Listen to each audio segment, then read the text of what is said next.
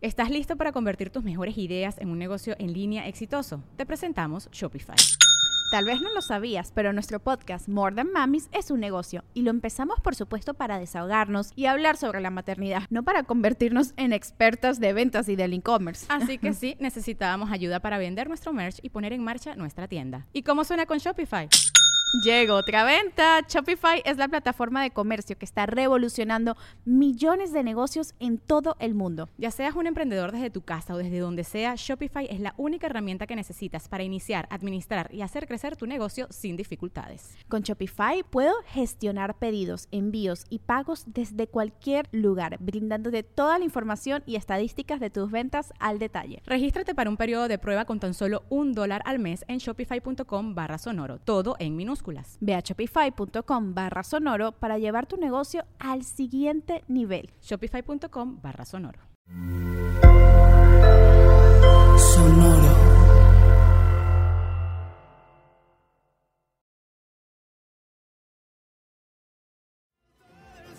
Benvenuti a tutti a Piazza Modulata. Oggi parleremo dei Game Awards e di alcune altre novità della settimana. Chiamiamo molto Sorlac il capo e il suo servitore Mario Bros. Pizza pasta, mamma mia!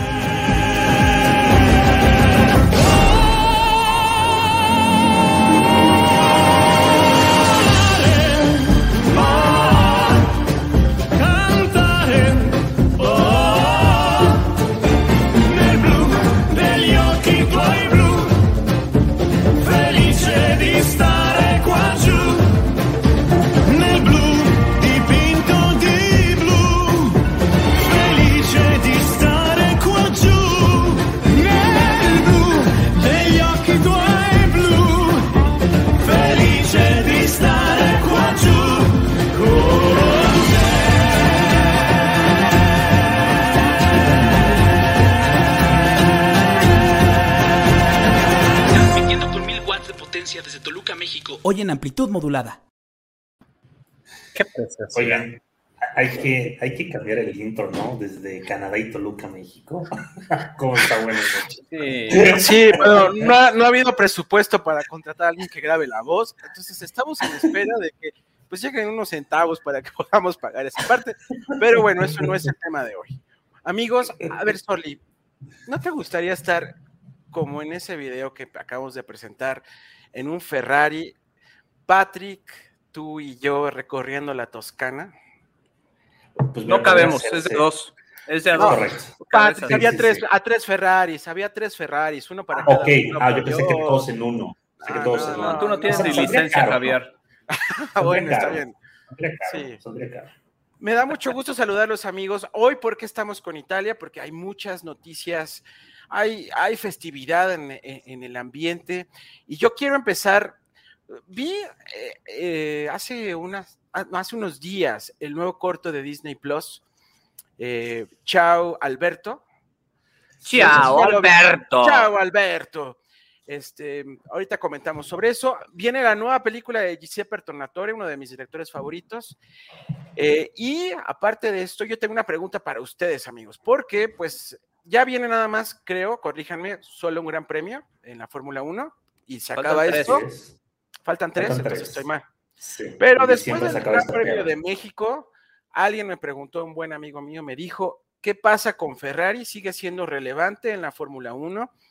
Y pues apelando a que no conozco nada, yo dije, le voy a preguntar a los expertos, porque oh, todo mundo habla de Red Bull, McLaren, eh, Mercedes, pero ¿qué pasa con Ferrari? ¿Sigue siendo realmente relevante esta escudería en la Fórmula 1? Es muy triste, amigo, porque Ferrari creo que es la más longeva, si mal no recuerdo, ¿no, Sorli? De hecho, ellos reciben correcto. un bono cada año de, de varias decenas de millones de euros por la antigüedad que tienen la Fórmula 1. De hecho, no- eso, no lo, eso no lo tiene ni Obama, vamos. Es. Y tienen 40 años, hace 40 años que no les iba tan mal como lo está yendo ahorita. Eh, en el 2019 tuvieron un escándalo que seguramente se acuerdan, tuvieron un problema con el sistema de inyección que resultó en, en penalizaciones, en que cambiaran su motor y desde entonces se han ido para abajo. Este, ahorita están, bueno, ha mejorado en, en esta temporada. Eh, en la segunda mitad de esta temporada ha mejorado un poco, pero pues claramente ya no es la mítica Ferrari que pasa encima de todos. Mercedes lleva siete años llevándoselos de corbata y ahora Red Bull pues está en otro nivel. Ahora es Mercedes, Red Bull y todos los demás, ¿no? Eh, ¿Tú cómo lo ves, Sorli? Es triste ver a Ferrari en esa situación, ¿no?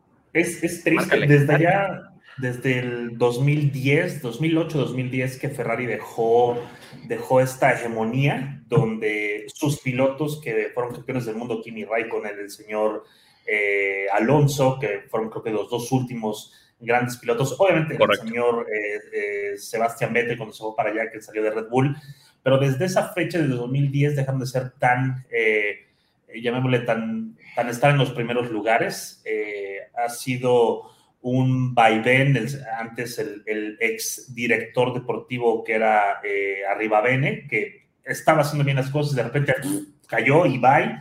Ahora con este, con este nuevo director Mario Bros. carrera, este nuevo director- Exactamente, señor Mario Bros.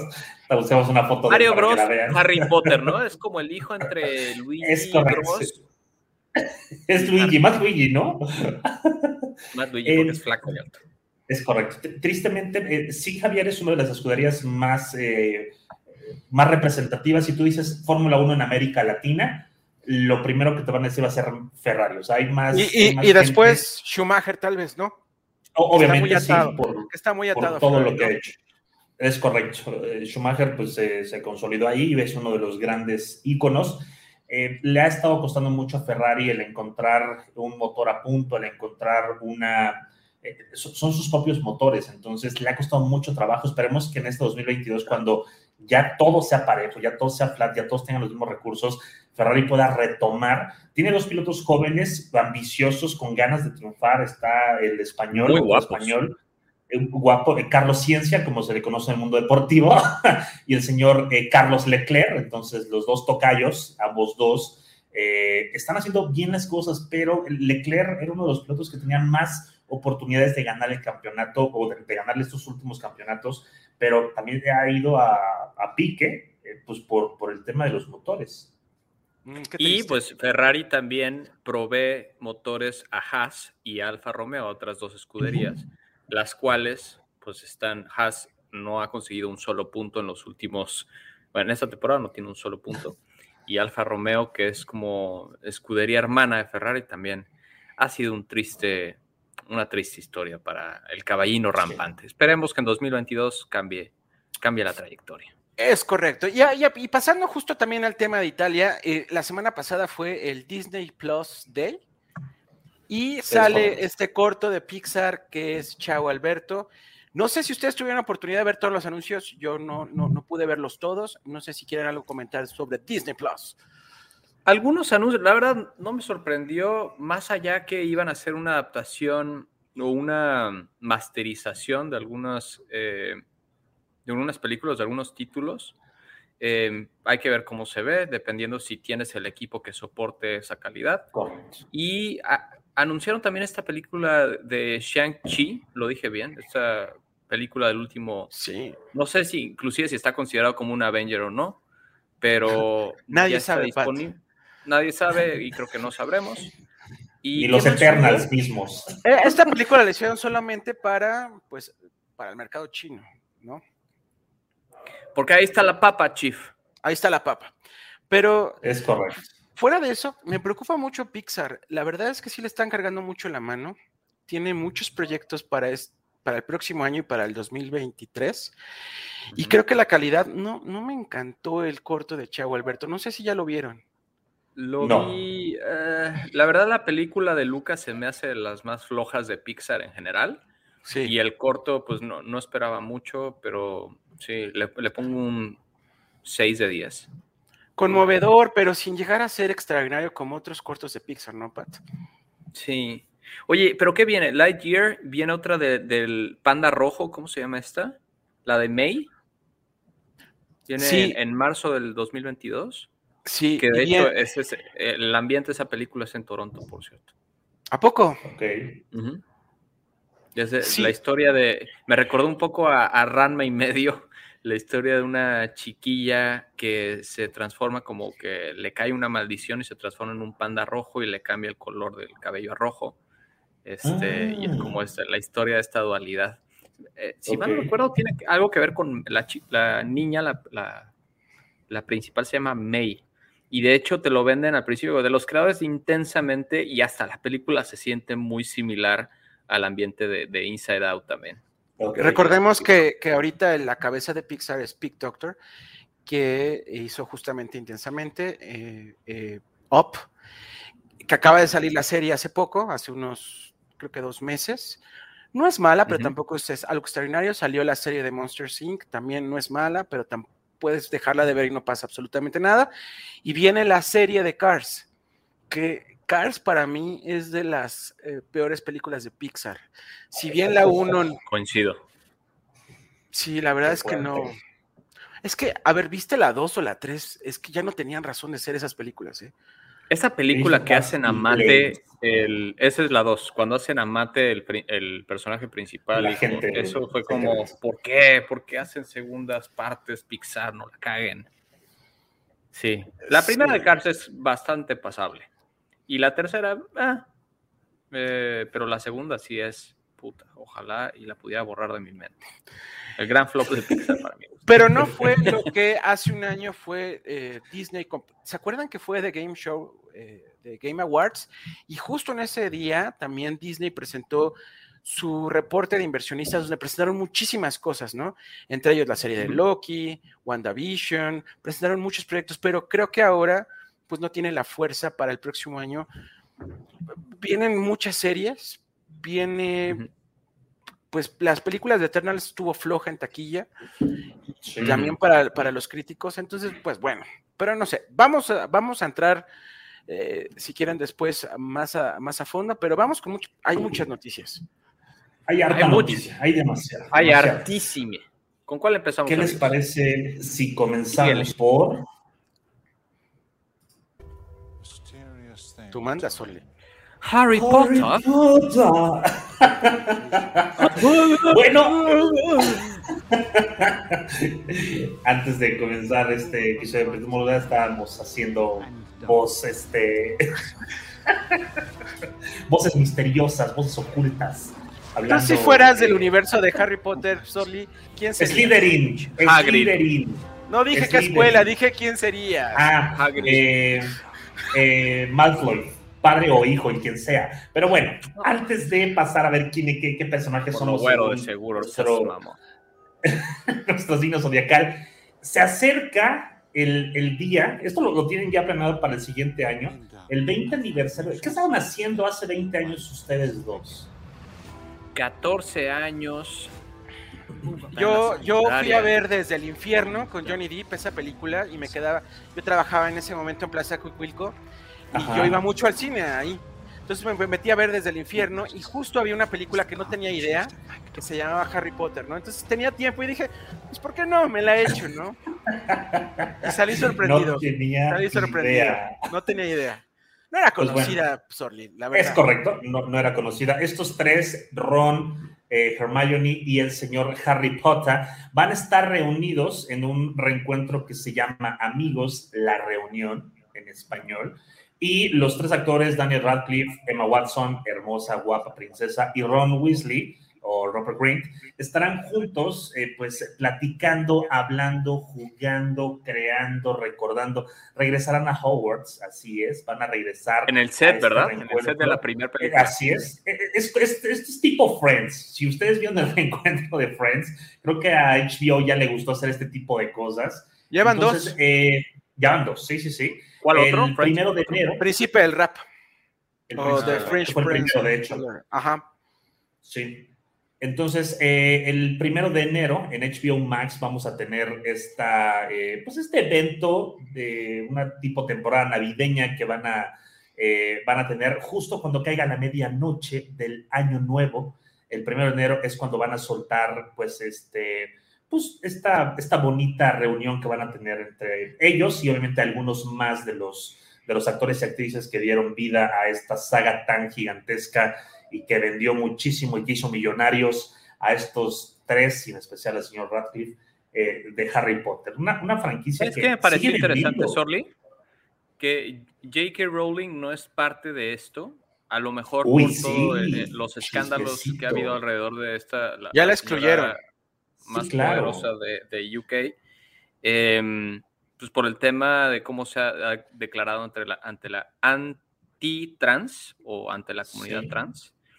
Y pues es, digo, es, es parte de este ecosistema, eh, debió haber sido parte, ¿no? No solamente estos tres actores, creo que también va- van a estar eh, algunos directores, eh, va a estar Hagrid y otras personas más en este episodio, pero la gran omisión de J.K. Rowling. ¿no? Sí, la- ¿Sabes la- también la qué pasa, sí. Pat? Se dedicó muchos años a responder preguntas absurdas de los fans que a veces quitaban la magia del mundo de Harry Potter, ¿no? Ha- Haz de cuenta. Preguntaban, oye, ¿Harry tuvo intenciones de ser novio de Hermione? Y respondía, ¿no? Pues sí, en el tercer año le gustaba, pero después dijo no porque le gusta a mi amigo. O sea, cosas Fíjate que a mí sí me gustaba, de hecho, sí, digo, yo, yo cu- cuando hablaba de las mejores cuentas de Twitter, de las personas que me- mejor lo utilizaban, siempre ha sido una referencia de, de cómo enganchar con los fans. A mí me encantaba, o sea, el, el cómo contestaba las preguntas te daba como una visión de lo que no estaba plasmado en los libros, que ya eran maravillosos, ¿no? Yo regresé a los libros gracias a Harry Potter y luego las películas, no me perdí una sola. Hace un par de años eh, recuerdo haberlas visto completitas, de la primera a la última, casi en un fin de semana. Y la verdad es que pasan el test del tiempo bastante bien. ¿eh? La primera película, que puedo decir, fue hace 20 años, cabrón. No puede ser. Este. Sí, Discúlpame, sí, yo no, soy el Vamos a cancelar a Javier, Gina, no te preocupes, le vamos por lo menos mandar a, a la congeladora. Yo creo que un capítulo. Chief, no vienes, estás cancelado. Eso no le Cabe recordar los- que también este año se abrió la tienda de Harry Potter en. Nueva York y sigue Así repleta de gente, filas y filas. sigue Y vendiendo. no sé, creo que el año pasado, corríjanme si estoy mal, se estrenó también la obra de Broadway, este, donde da continuidad a, a qué pasó con Harry Potter después de, de las películas. Se había estrenado en Inglaterra, pero hasta creo hace un año, no estoy seguro si fue hace un año o dos, se estrenó en, en- en Estados Unidos y que también fue un trancazo. Harry Potter sigue Sí. vendiendo y seguirá vendiendo.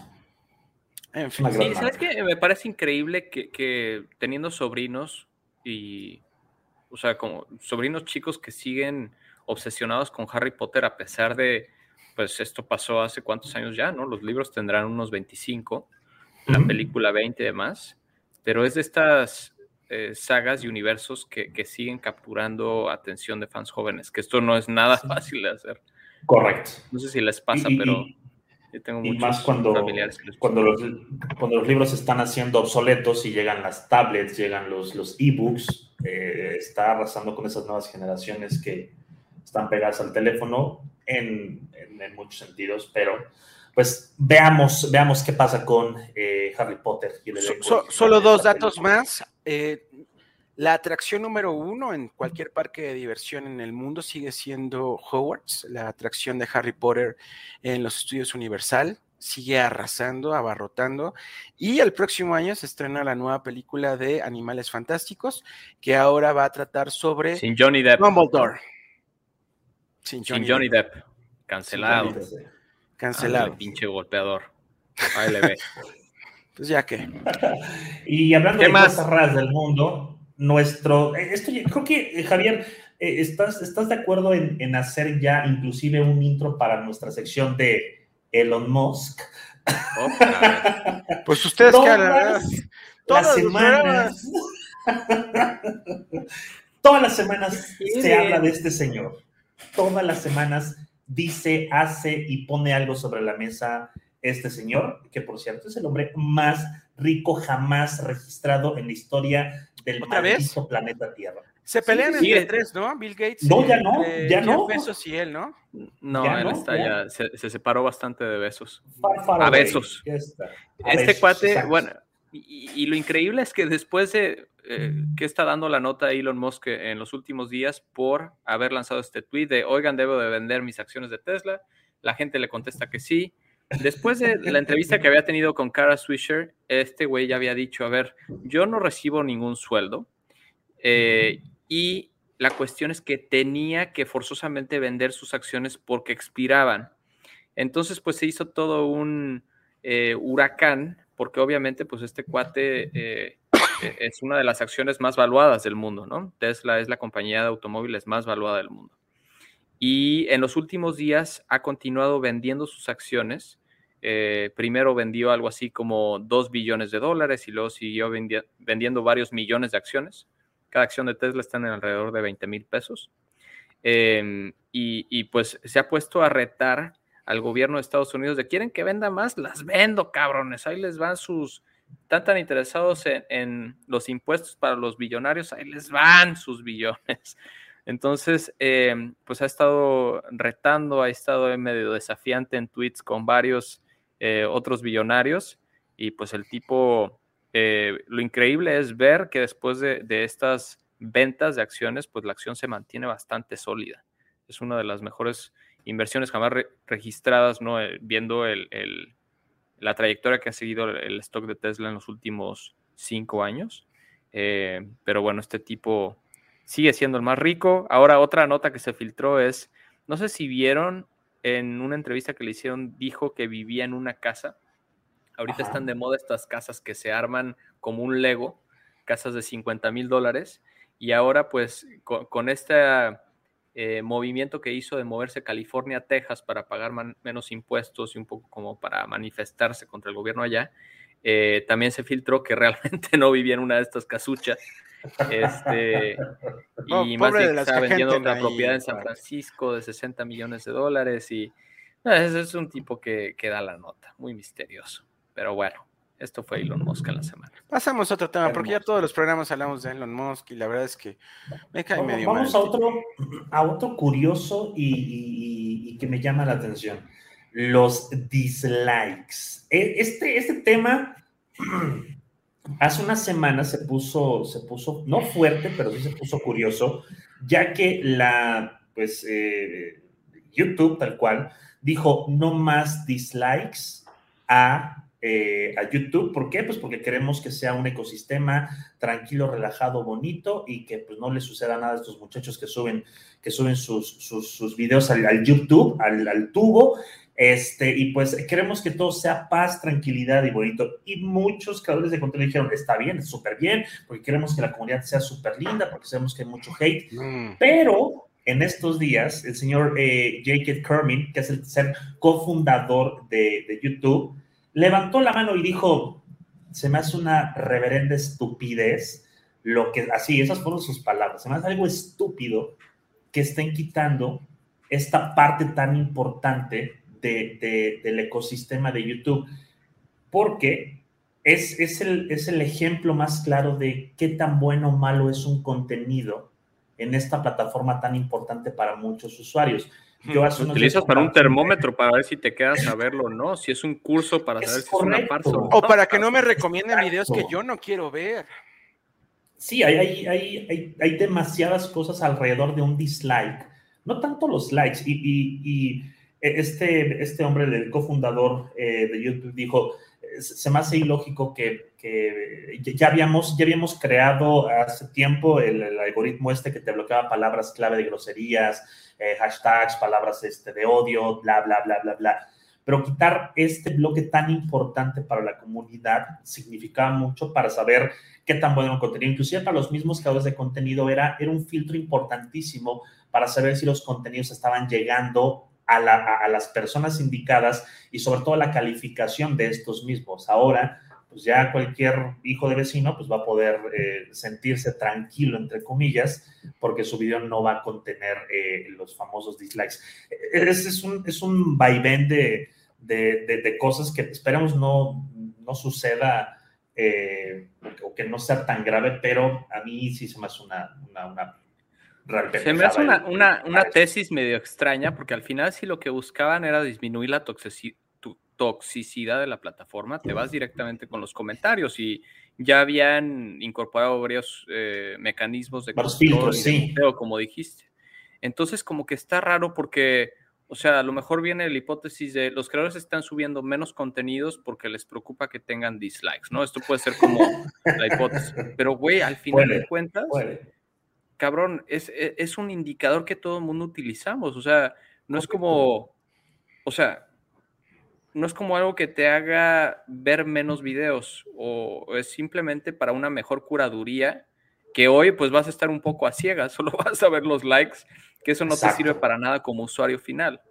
Digo, puedes El- ver, uno tiene 4 millones, veo, lo veo más que el de 4 mil, pero ya no necesariamente tienes un marco de comparación, que es lo, lo peligroso de quitarlos. No, no sé si ustedes sepan, creo que el video con más dislikes que había en YouTube era del propio YouTube en su evento YouTube. eh, creo que se El llama Rewind. Forward. eh, no, Rewind. El rewind, sí. es Ándale, correcto. cabrones. Es correcto. Era, uno de ellos era el de Justin Bieber. El primer video con más dislikes en la historia del mundo de YouTube fue un video de Justin Bieber. Después lo superó por muchísimo el Rewind del 2019, 18, 19, me parece. de 19, los- 19. Los peores rewinds que han sacado estos cabrones. Y, y- imagínense esto, si, si y, y ta- tal vez esto sea eh, para que el usuario se pueda quedar un poco más en la plataforma. Es como la famosa tasa de rebote de, de cualquier página. Si le quitas el dislike al usuario, ¿qué va a hacer? Se va a ir a los comentarios, a atacar, a golpear, a joder, a molestar, a bla, bla, bla. Entonces, ¿qué pasa? Pues YouTube tiene más retención de usuarios, tiene más retención de- del video, porque pues, te lo estás chingando, quieras o no, mientras estás comentando. Entonces, si nos vamos por esa parte, podría funcionar como una estrategia barata de, es que necesitamos que la gente se quede más, más tiempo en YouTube. Digo, si lo vemos fríamente, les puede funcionar, pero el tema es que pues, van a recibir más ataques que, que comentarios positivos o, o que, Pero, güey, likes. O- va en contra del el concepto de YouTube, que es habilitar a los usuarios a crear contenidos y a, y a darle el poder a los usuarios. Entonces ahora, co- como dice bien Murdo, que es eh, hasta cierta medida es quitar un poco la libertad de expresión, güey. Al final eh, era la manera como se manifestaban, porque seamos realistas, no todos los usuarios se loguean con su cuenta de Google, no todos los usuarios se loguean y luego comentan, ¿no? Esto es como el nivel 2, es otro tipo de usuario que el más casual. Y esta Sí. era una manera muy fácil de interactuar y de, de establecer este, Tus preferencias también. preferencias sí, generales De, de cada video. Entonces, me parece un- una movida incorrecta. Ojalá y se eche atrás. Todavía se puede. Esperemos que sí. Y, y hablando de cosas curiosas, raras, ¿qué les parecería? Ay, se me cayó mi iPhone. Oh, qué tonto soy. Y llegas, llega Apple y te dice, oye, yo tengo el kit ideal para ti para reparar tu teléfono o tu Mac. Wow. ¿Cómo? O sea, ¿cómo? ya sacaron el famoso self-care o el repáralo tú mismo. Va a ser un. Esto tiene, que, esto tiene una vuelta muy curiosa porque va a ser caro, cabrón. No nomás es de te damos chance de reparar tu equipo. O sea, no. Esto es como del Día de los Inocentes, cabrón. No, no, no puedo creer. O sea, la parte del negocio que, que debe de representar para Apple, toda la parte de reparaciones en tienda, Sí. está raro, ¿no? Que lancen- No, pero está eso- raro. Y ahorita te Eso también hace que, que la cagues. Uno, que compres piezas. Dos, que pagues por el servicio este de, de self-care, no recuerdo cómo se llama. Y tres, si ya cagas, pues vas con los especialistas para que te reparen el teléfono o la Mac, que es dos, las dos primeras cosas que van a empezar a soltar. Y si no, pues bueno, seguramente, oye, pues como la cagaste, te podemos agarrar tu teléfono en tanto y, y después te vendemos otro y te agarramos este a cuenta. Una pendejada así. ¿Qué opinas, Javi? McDonald's se está transformando en el mundo anime de McDonald's y te trae la nueva Savory Chili McDonald's Sauce. Los mejores sabores se unen en esta legendaria salsa para que tus 10-piece chicken wack nuggets, papitas y Sprite se conviertan en un meal ultra poderoso. Desbloquea un manga con tu meal y disfruta de un corto de anime cada semana. Solo en McDonald's. Badaba baba, go! En McDonald's participantes por tiempo limitado hasta agotar existencias. Pues al final esto es producto de que las regulaciones en países como Surcorea ya están exigiendo eh, y están presionando mucho a Apple para que permitan al usuario reparar sus productos y que no Sí. sea a través de Apple. Esto es nada más eh, siguiendo regulaciones de países. Está Apple teniendo muchísima presión en dos cosas. Una, la reparación y otra, su App Store, ¿no? Eh, incluso también Surcorea eh, ya puso una condición de que toda tienda virtual de celulares, llámese Google Play o eh, App Store, tienen que permitir a los desarrolladores obtener ingresos a través, si quieren, de otros medios que no sean eh, las mismas tiendas. Entonces, tiene muchísima presión y esto al final lo están haciendo porque ya no les queda de otra, ¿no? Ya estaban teniendo mucha presión, si están peleando por privacidad, pero pues al final es una doble cara de decir, sí, te protejo, pero solamente si sigues Pero- mis, mis, propios, mis propios medios, ¿no? ¿Y sabes qué está difícil? Al final son el, el hardware de Apple está diseñado para no desarmarse o, o justamente está diseñado para que no lo toques, ¿no? Que, quien se ha metido a ver estos videos de curiosi- curiosidad de meterse a Pixel, YouTube a ver ¿no? cómo des- ajá, como de, de cómo desarman un, un iPhone es un pedo y cualquier falla, eh, eh, cualquier movimiento en falso, pues caga tu celular. Por cierto, Sí, tiene un diseño industrial increíble dentro del dispositivo, lo armas y es una obra de arte, esto hay que decirlo. Sí, sí, sí. Pero no, son, y- no es hardware que esté diseñado para el DIY, para que tú le metas mano. La van a, o sea, a mí con todo y este kit me daría un terror cagarla, güey. Al final son dispositivos de 25, 30 mil pesos que, te digo, estás a, a un milímetro de cagarla. De Y no es poder correcto. sacarle. Son, son tres cosas las que se van a poder eh, reparar eh, por, por ti mismo. Es batería, cámara y pantalla. Son las tres primeras cosas. Y lo que Apple te pide es que cuando las cambies, se las regreses para el famoso reciclaje. Entonces, esas son las primeras partes que se van a poder reparar. No han dado costos todavía por el, el self-care, por el servicio, el autoservicio que tengas tú para reparar. Tienes que chutarte el manual, tienes que descargar varias cosas. Eh, hay, hay acreditación para que tengas este desmap. O sea, tienes que hacer todo. Esto también le hace algo, es, es positivo y perdón por lo que voy a decir, para los pequeños changarritos, cabrón, porque ya en, en, cualquier lugar te destapan y te arman el iPhone y tú no te das cuenta y te cambian absolutamente todo y te dicen es que ya no sirve su teléfono. Entonces, esto es todavía, digo, estamos hablando de, de, primer mundo, ¿no? Donde el usuario repara su teléfono, pero para las personas del tercer mundo es como, no mames, vamos a tener más cosas para poder meterle mano a un teléfono. Digo, Hmm. pensando malamente. No, bueno, De la batería no hace sentido, es- eso me gusta. y de la Sí. pantalla, que es el número uno en, en Es correcto.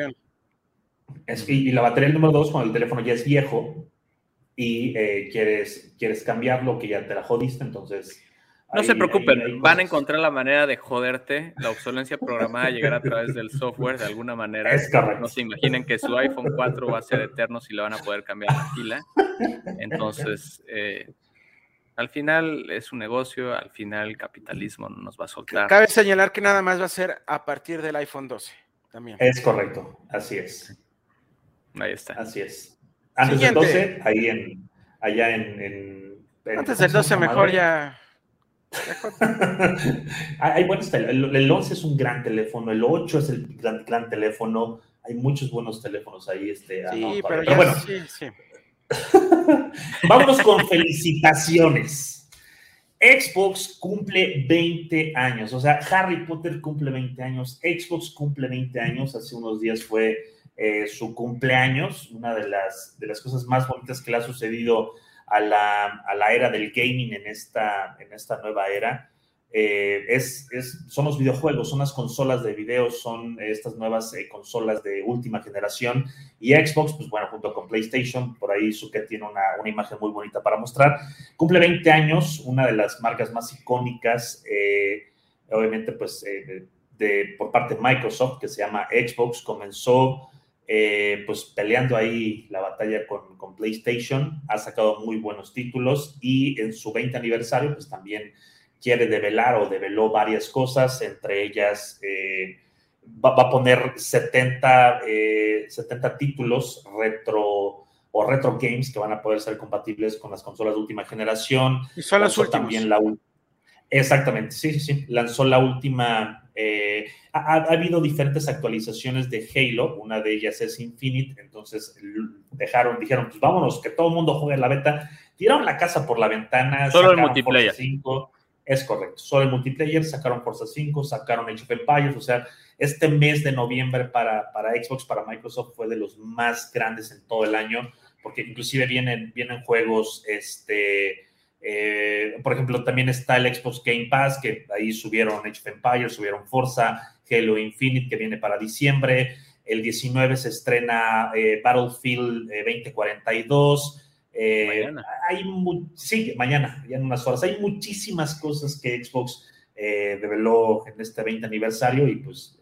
Y estratégico, ¿no? por- Porque Age of Empires Claro. y Flight Simulator fueron juegos que existieron antes de las consolas, que fueron como Correcto. los de Microsoft cuando sabían que querían entrar en el mundo después de ver el éxito de Nintendo y después de ver el éxito de Sony, dijeron, de aquí nos agarramos. Es una historia de negocio increíble la del Xbox. eh, Sí. Luego la podemos comentar. Pero rápidamente, también cumple 20 años el GameCube y muy poco se habla de, de una consola también icónica. bueno, de hecho cumple un poquito más de, de 20, ¿no? Fue... No, se lanzó al mismo tiempo que Xbox. Ah, en septiembre, tiene razón. En septiembre 20. se cumplieron 20 años, hace dos meses. No, no, no, que- eh, pero en Japón, pero en América solo se lanzó por unos días de diferencia, Pato. ¿Ah, Y yo me acuerdo porque yo estaba indeciso, no me alcanzaba, tenía tres mil pesos en ese tiempo y no me alcanzaba para las dos consolas, entonces tuve que decidir entre el GameCube o el Xbox, pero en México no llegó de manera oficial el Xbox y entonces estaba en cuatro mil pesos en ese momento. Entonces me fui por el GameCube, pero sí salieron en noviembre. Y también cabe señalar que este, la semana pasada cumplieron, cumplió un año el PlayStation 5 y el Xbox Series X, ¿eh? o el Series S. En Sí, chinga, Ya un año, ya un año. De hecho, este es el tweet con el que me encanta porque siempre han sido bastante frenemies en, redes sociales, como que se caen bien y se, felicitan y de repente se, se avientan unos threads de, ay, vamos a jugar, ya ven que ahorita está de moda mucho lo del el cross-platform. Y lanzaron este tweet en donde decían, esta fue la mejor era del gaming o una de las mejores, en donde pues el, el PlayStation 2 igual se lanzó, si mal no recuerdo, en el 2000.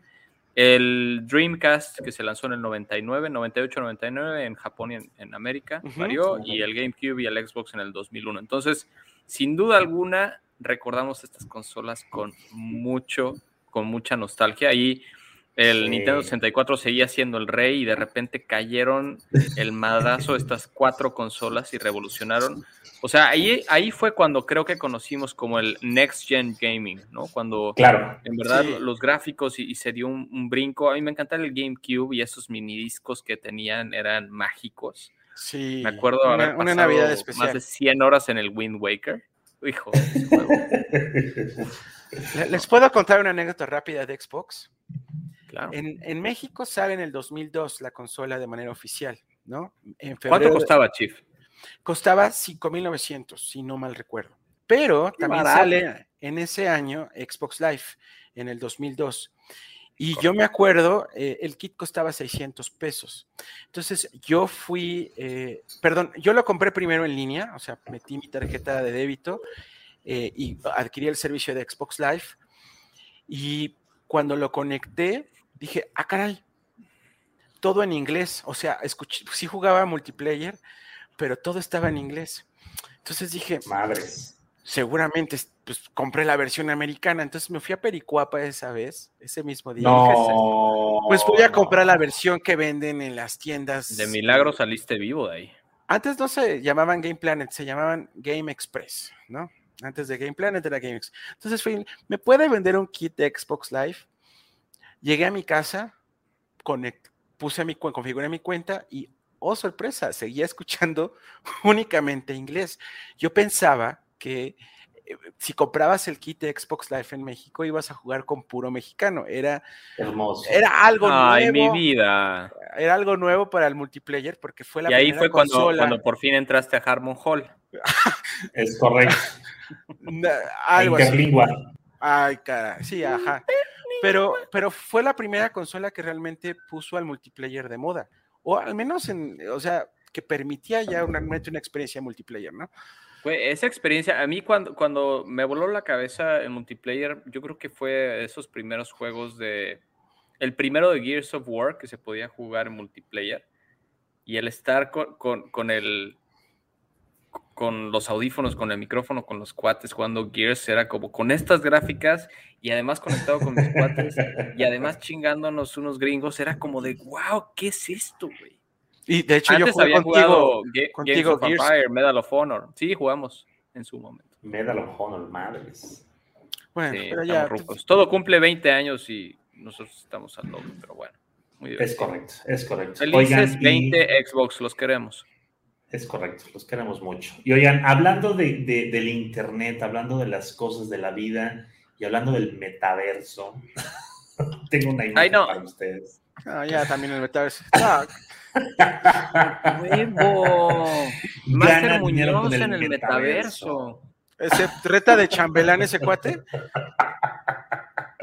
Jesús Güey, ¿qué tal el uso del logo? Jesús Barajas, hermoso, Metabarajas. Metabarajas, así es, un experto en Transmisión el vía Zoom. no existe. ni siquiera vía, eh, vía Blue Jeans, ni siquiera vía, pues alguna otra, eh, no sé, algún otro servicio Oculus, más. Horizon, Oculus. Oculus.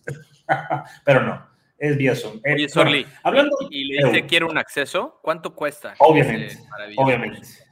No, no, lo, no lo pude contactar. Eh, al parecer fue mucho bullying de este hombre. No, no le pude contactar. Pero quienes sí están en la batalla por el metaverso son los güeyes de Disney. Están construyendo su propio metaverso. ¿Qué, pasa aquí, Suquet? Pues mira, eh, la verdad es que no han dado mucha información. Como todas las empresas han estado presentando su reporte de resultados trimestrales y dijeron y pusieron esta palabra en el reporte que estaban construyendo su propio metaverso.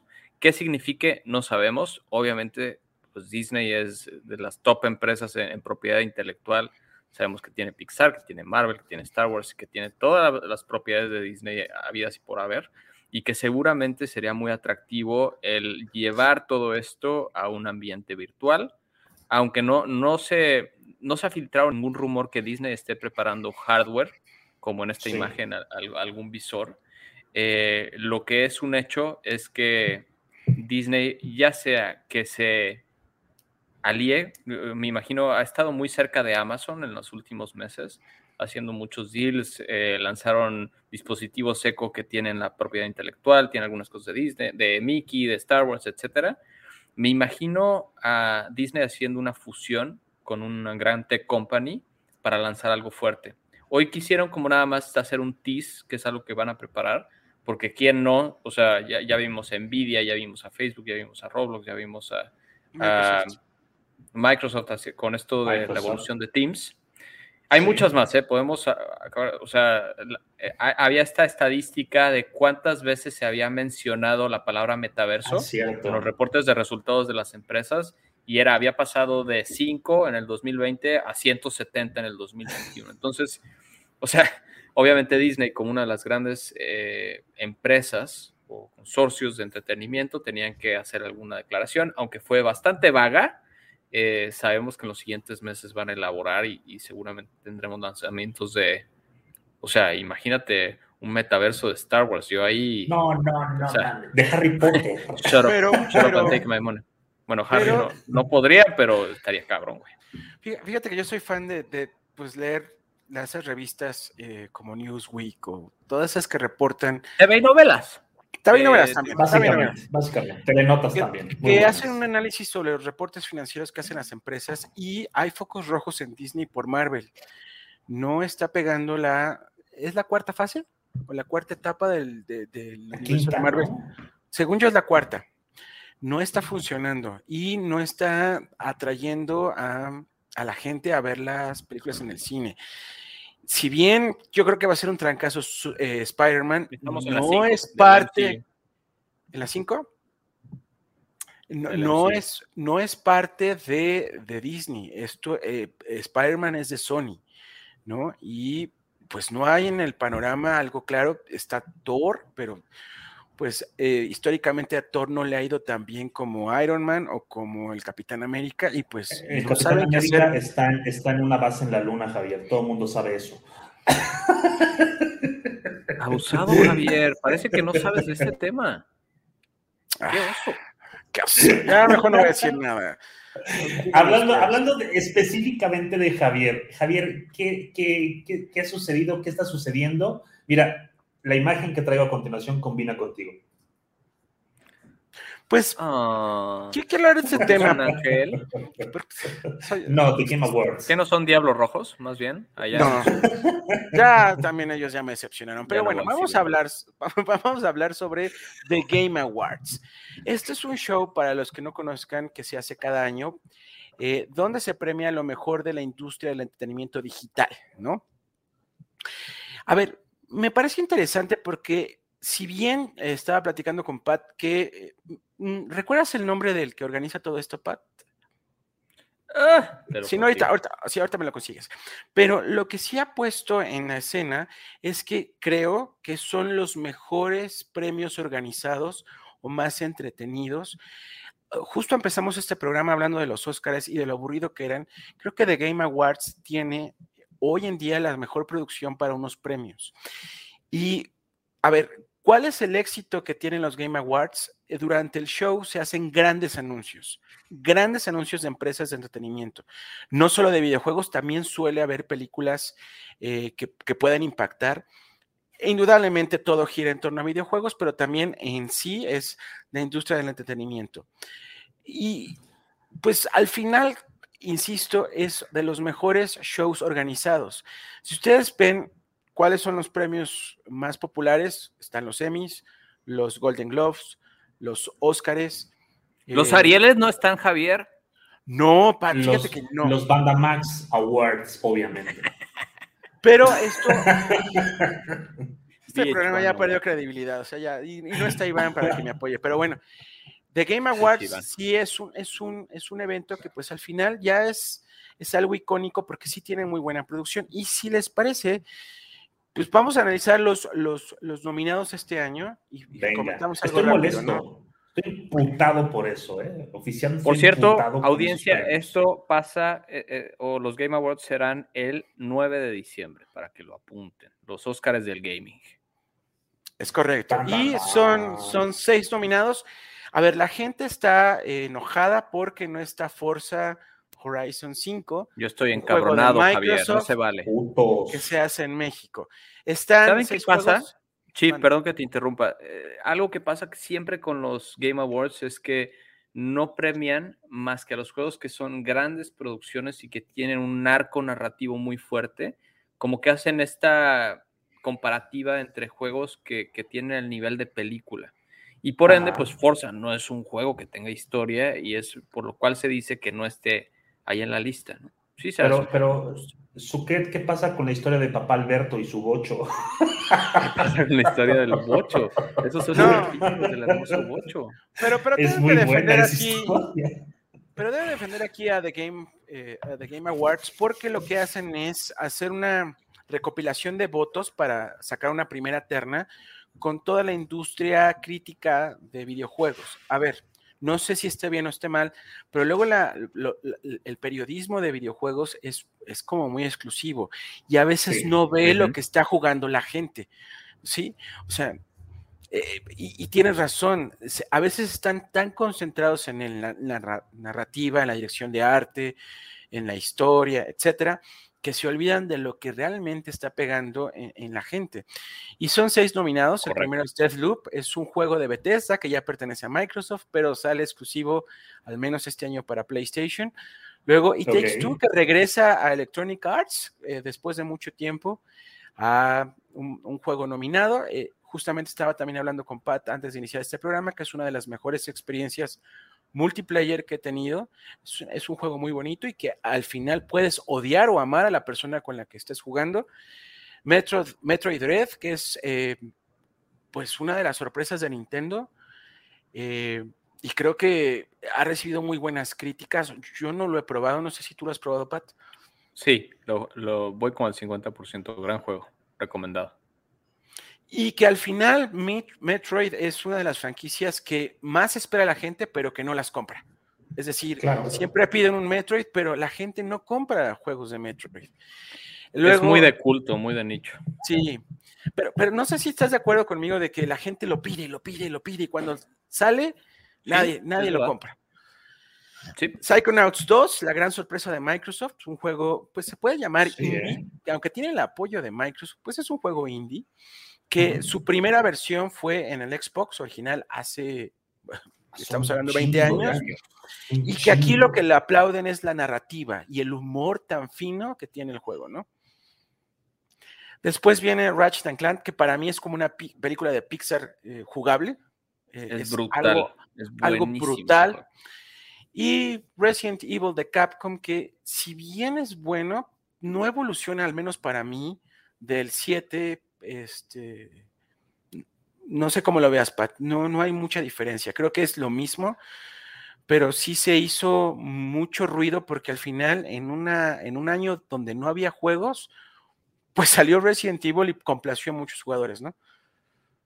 Me gustó bastante el Village, eh, como que la verdad apela mucho al que me parece y por muchos es el mejor Resident Evil, que es el 4. Es un juego muy parecido, eh, una muy buena narrativa, personajes entrañables. Obviamente se hizo viral esta Lady, eh, ¿cómo se llama?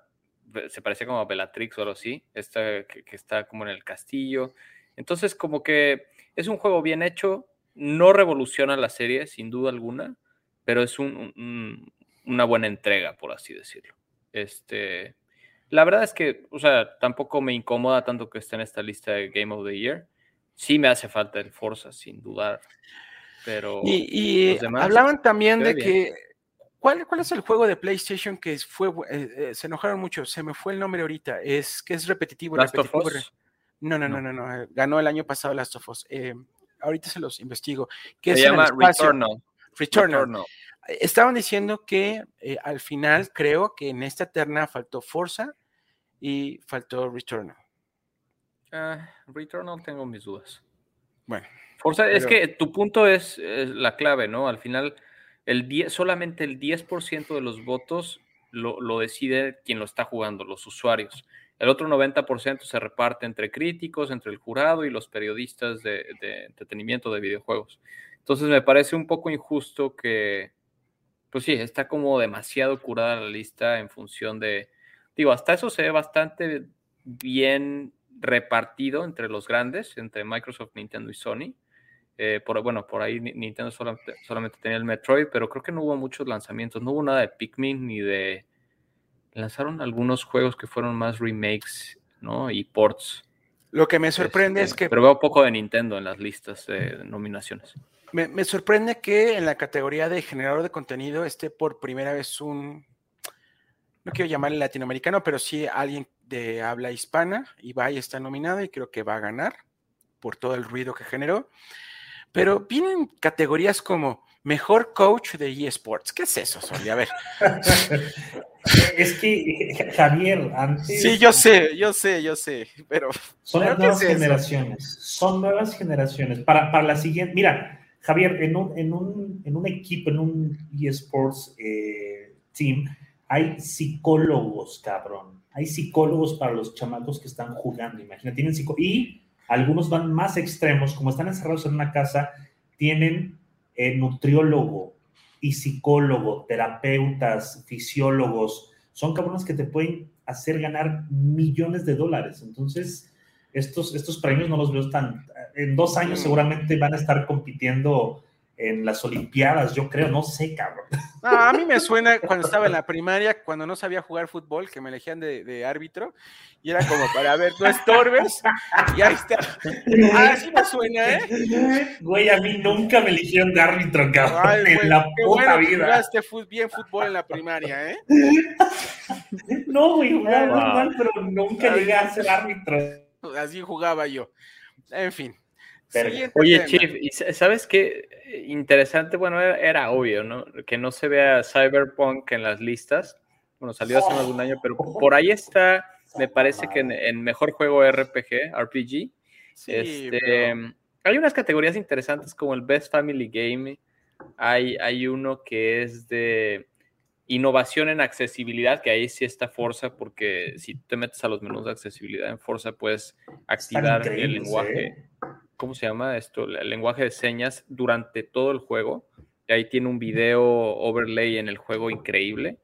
Este, Y otra cosa que me llamó la atención es que no hay mucho foco en las categorías en, en VR, ¿no? Al final, si estamos hablando tanto de metaverso y de esta revolución y que al final, pues gaming es uno de los grandes pilares del metaverso, al menos como se está presentando ahorita. Y solamente hay una pequeña categoría del mejor juego VR y punto se acabó. Entonces, como que creo que pudieron haber hecho un mejor trabajo de, pre- de preparar las categorías como más para el futuro, ¿no? Está, eh, Pues sí, están muy es, obvias. es a lo que voy. Mira, a veces, a veces este cuate quien hace, se me fue su nombre, les prometo que ahorita Ahí voy te a lo puse. investigar, Ya lo pusimos, ya lo pusieron, ahí está. Geoff Keighley. Geoff que es el cuate que tiene el monopolio. A ver, quiero que me expliquen esta categoría y qué fregados es. Ah, a ver si. El juego más anticipado del año. No sabemos si sean una porquería. Más esperado. Bueno, más esperado. Pero a ver, díganme, ¿se va a premiar ah, solamente por, por, por- por Por el generar fandom, hype? el fandom, el fandom, por el hype. ¿Es justo El- esta el- categoría? Elden Ring, Elden Ring, creo que puede ganarlo, ¿eh? Pero ¿a Mm, poco yo- es- ¿tú crees más que Zelda? ¿O Zelda Sí. o God of War? No mames, Sí, güey, no sí, creo. claro, Elden Ring es un Zelda- juegazo, ¿no? Es la evolución Bueno, del... Pat, pero, sí. se lo, pero lo dice pero- la persona que recomienda juegos de gatos y que se la pasa Oh, toda la que la vida. maldita carajo.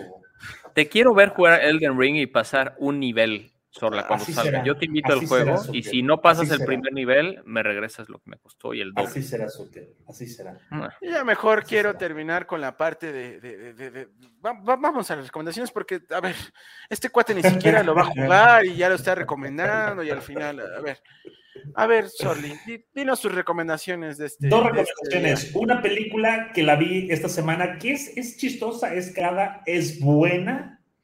Está en Netflix, se llama Alerta Roja. Eh, sale La Roca, sale el señor, eh, pues quien hace de Deadpool, de Deadpool, perdón, y sale la guapa. Ryan Reynolds. Ryan Reynolds, y también sale eh, la Mujer Maravilla, ¿no? Quien no conoce los nombres reales de estos personajes es La Roca, el Deadpool y la Mujer Maravilla. Se llama Alerta Roja. es buena la película, pinta, parece como si fuera a ver una segunda, no lo creo, espero que no, espero que no. Y otra recomendación es que P- p- Perdón, ya perdón, pueden... solamente un dato de esta película, es la más exitosa, el estreno más exitoso en un servicio de streaming ¡Pum! La historia. Ahí nomás. en la historia. Ahí nomás. con Gal Gadot y los otros son hombres guapos. Y otra es que ya pueden jugar Netflix Games. Ya está oficialmente en México, ya lo pueden descargar. Están, hay cinco o seis juegos en este momento. Abres tu dispositivo iOS, abres tu dispositivo Android, te vas a tu aplicación de Netflix, deslizas, scrolleas y ahí te aparecen, te manda directamente al App Store o a la Play Store para descargar los juegos total y completamente gratis. Ya los pueden jugar, están ya para México. Y quiero estrenar una nueva mini sección en ¿Qué no recomendar? Free Guy. Hija, qué película tan asquerosa, tan lamentable, tan triste. A mí me Guy, gustó, no. yo disfruté de No, Free Guy. La pasé muy bien. también, No. insisto, ¿quién, quién lo está No, recomendando, es- Pat? A ver. Es muy fea, cabrón. Es No, lenta, no. es torpe, es. No. No. Ah, mira, Paco, otro dato curioso. Es la más cara de las producciones de Netflix, ¿eh? Es, es buena Oye, la a ver. Sorla, no, pero Free Guy me gustó, cabrón. A mí no, a mí no. Pasa, disfruta la vida, pásala bien. Disfruta la vida. Nos, va- nos vamos rápido. Nos vamos rápido y yo más. Oye, pero ¿sabes qué? Sorry, me gustó mucho eso de las anti, anti-recomendaciones. Y yo les quiero recomendar que no compren el remaster de los juegos de GTA. ¿Qué es eso? A menos, a menos, a menos, a menos de que quieran jugar algo injugable. Que quieran imaginar, usar su imaginación. Qué falta de respeto y de cariño a la serie de GTA. ¿Por qué chingados Rockstar te odio? Chingas a tu madre, Rockstar. fue un proyecto de, de la licenciatura de sistemas de la WISPA, de primer semestre, donde les pusieron a hacer, a ver, hagan esto. Ah, pues es ya, que órale, ya- sáquenlo. Me da un coraje tremendo porque, a ver, ¿cuántos años llevamos esperando GTA 6? Lo platicamos cada episodio. Llevamos Sí. ocho años esperando. Y entonces Sí, estos güeyes tratando de ordeñar la vaca gigante que es GTA 5, pues Sí, expansiones, eh, jueguitos, no sé qué la chingada. Y ahorita su nueva fue que remasterizaron GTA 3 Vice City San Andreas. Que el Pero 3 es el peor, Pat, ¿eh? Es es una cosa Sí, ¿eh? absurdamente injugable. No hay nada de remasterización. Está lleno de bugs, no está preparado para las consolas actuales. Es O una sea, lana. se juega mejor en Xbox One que en Xbox Series X. Ay, Pues para eso Dios, es. cabrón. ¿Por qué hacen eso? O sea, No. hablamos hace, hace dos capítulos de, de están listos para ah, llevarse el GTA 6 al metaverso. Estos cabrones Claro. están muy locos. Y la verdad es que la gran decepción que me he llevado de Rockstar con esta remasterización. Me he llevado viendo videos, afortunadamente no lo compré, pero bueno, ahí está todos los reviews que quieran ver y todos los videos y todos los. Ahí. ¿Y qué les puedo recomendar esta semana? Bueno, sale Battlefield 2042 mañana. Sí. Es un juego que eh, va a permitir hacer mucha, tiene mucha flexibilidad en los modos de juego, tiene dos o tres nuevas eh, categorías de juego que están muy bien rankeadas. Ha tenido en general cuatro de cinco estrellas en los reviews, pero si les gustan, eh, si está de moda ahorita el Battle Royale, la verdad es que Battlefield es de los papás de- del concepto de, un campo de batalla con más de 100 personas. Eh, tiene unos gráficos espectaculares. Está disponible para las consolas de nueva generación, para PC y también para Play 4 y eh, el Xbox pasado, que ya me perdí entre los nombres del Xbox. ¿Cuál es el, el Xbox One X? One X. pasado? Hazme el favor. Entonces sale mañana. Este, y bueno, ya se los recomendé, lo subimos ayer, si mal no recuerdo, al Instagram de Amplitud Modulada, pero el playlist de música de Forza Horizon 5 es un agasajo. Entonces, eh, lo volvemos a subir. Aquí el Chief ya nos dejó por fin, cumplió su promesa del playlist de Amplitud Modulada. Aquí tienen un QR de Spotify que pueden escanear. ¿Y qué, qué tiene ese playlist, por cierto, Chief? ¿Nos puedes eh, llevar Sí, de la tiene mano? la el- música, lo tiene la música que hemos usado en los pro- distintos programas. Este, Acapulco también, la de Larissa en vacaciones. no, ese no, porque sí me dio un poco de pena. ¿Lo pero, puedes agregar? No, ¿Por Sí, ahorita lo agrego. no se apene. Ahorita lo agrego. Ahorita lo agrego. Ya, ya recor- ya recorrimos México, Brasil, Estados Unidos, hoy recorrimos Italia. El siguiente, la siguiente semana será otro país y ya para después terminar con Navidad. Ok. Ok. Ay, es- espero que Navidad sea en Canadá. Pues yo también Sí. espero que llegue. que- que ¿Por qué? después Porque tocarías canciones de Justin Bieber.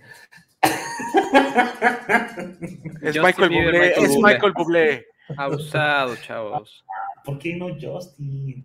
Bueno, yo voy con Oye, tus recomendaciones.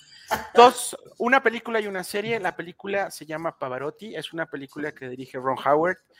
A ver, quienes amamos la música, quienes tuvimos la oportunidad de conocer eh, la obra de Luciano Pavarotti, nunca nos imaginamos el gran ser humano que era, lo que hizo para juntar, por ejemplo, a YouTube. Ay, no mames, Javier. Gran ser humano. Continúa, continúa, continúa, Javi. Perdón. Perdón, pensé que estaba en mute. Una disculpa. Luciano Pavarotti hizo que la música clásica o la música fuera popular, así de simple. Les recomiendo mucho porque aparte Ron Howard hace un gran trabajo, eh, eh, hace, un document- hace un documental hermoso y una serie que está en Star Plus. Se llama Only Murders in the Building. Es con... ¿Cuánto a que no pagas Star Plus, Chief? Yo sí pago Star No, no pago Star Plus, pero bueno. ¿Con quién No, ya, Chief, dinos qué más nos recomiendas. No, yo Por ya me favor. voy. Que tengan buena No se tarde. olviden de seguir Amplitud Modulada en todas las plataformas de podcast, en Facebook, en Twitch, en donde quiera que estén. No queda más que desearles una increíble noche y que chingue a su madre la América. ¿Estás listo para convertir tus mejores ideas en un negocio en línea exitoso? Te presentamos Shopify. Tal vez no lo sabías, pero nuestro podcast More Than Mamis es un negocio y lo empezamos por supuesto para desahogarnos y hablar sobre la maternidad, no para convertirnos en expertas de ventas y del e-commerce. Así que sí, necesitábamos ayuda para vender nuestro merch y poner en marcha nuestra tienda. ¿Y cómo suena con Shopify?